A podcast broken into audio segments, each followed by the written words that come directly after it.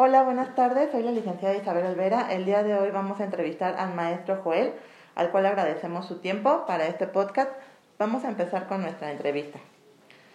¿Nos podrías decir tu nombre completo, por favor? Claro que sí. Buenas tardes, Isabel. Mi nombre es Joel, Joel Maldonado González. Ok. ¿Nos podrías decir eh, la institución educativa donde laboras actualmente o donde has laborado anteriormente? Claro que sí. Este, mira, yo me he desempeñado en el Instituto Nacional para la Educación de los Adultos, INEA, y también en un instituto privado que se llama Colegio de Enfermería Helen Keller, dando clases de primaria, secundaria y nivel preparatoria. Ok. ¿Nos podrías eh, decir cuánto tiempo prestaste tus servicios en, en estas instituciones? Claro, en el INEA llevo un, bueno, todavía estoy laborando y voy a este, cumplir 12 años. 12 años y en el colegio Helen Keller estuve durante casi 4 años laborando. Okay. Eh, ¿Nos podrías comentar desde tu perspectiva qué hacen los buenos profesores en una escuela? Eh, sí, bueno, los profesores pues hay de todo, ¿no? O sea, va a depender mucho de la, de la opinión de los alumnos, ¿no? El buen profesor desde mi, desde mi perspectiva es el que va más allá de, de llegar y dar una clase. O sea, no nada más es ir y decirte, ah, estudia esto, aprendete esto, sino tener esa interacción, esa empatía, solidaridad con los alumnos ¿Para qué? Para que generes esa confianza. Esa confianza que les va a permitir pues llevar un, este, una buena clase y que el tiempo en que esté en el salón de clases pues no sea tan tedioso. Ok. ¿Nos podrías comentar eh, para ti cuáles son las características que debe cumplir un buen profesor?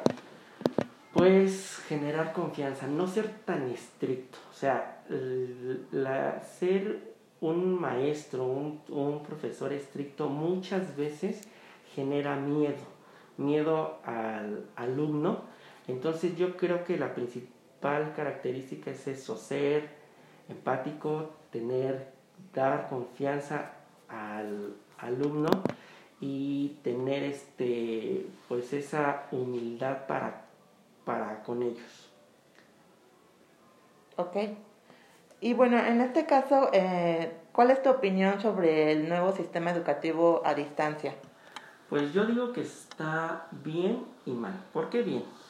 Bien porque hay una interacción con los alumnos, o sea, no se les está dejando solitos, porque en mi caso que yo he estado laborando sistema abierto, muchas veces es de, era de estudiate esta guía o estudiate estos temas o haz unas este, presentaciones y me las entregas. Ahora con esto de la, de la educación a distancia, pues bueno, se podrían ver y, y tener esa, esa relación. La desventaja y en cualquier nivel es que no todos cuentan con las herramientas, llámese celular, tablet, computadora y o más que nada el internet, ¿no? Entonces si los alumnos no tienen esa posibilidad, pues sí se nos va a estar complicando. Entonces pues como todo, ¿no? Tal vez es una nueva normalidad y en el cual pues nos tenemos que estar adaptando. A ella, sí, así es. Bueno, y en este caso para ti, ¿qué importancia tiene el docente en este nuevo sistema educativo a distancia? Pues más que nada, bueno, sí es de gran importancia, ya que es quien nos va a estar, los va a estar guiando. Sí es una inducción autodidacta, pero el docente es primordial en cualquier sistema educativo y en este sentir, pues es importantísimo para llevar ese avance educativo si no los alumnos yo creo que se perderían o no harían lo que realmente es. Sí, alguien que los guíe, ¿no? Exactamente, una guía. Bueno, pues esto sería todo. Agradecemos por este espacio y por su tiempo al maestro Joel Maldonado González eh, para la realización de este podcast. Y también gracias a ustedes por su preferencia. Los invitamos a escuchar nuestro próximo podcast. Hasta pronto.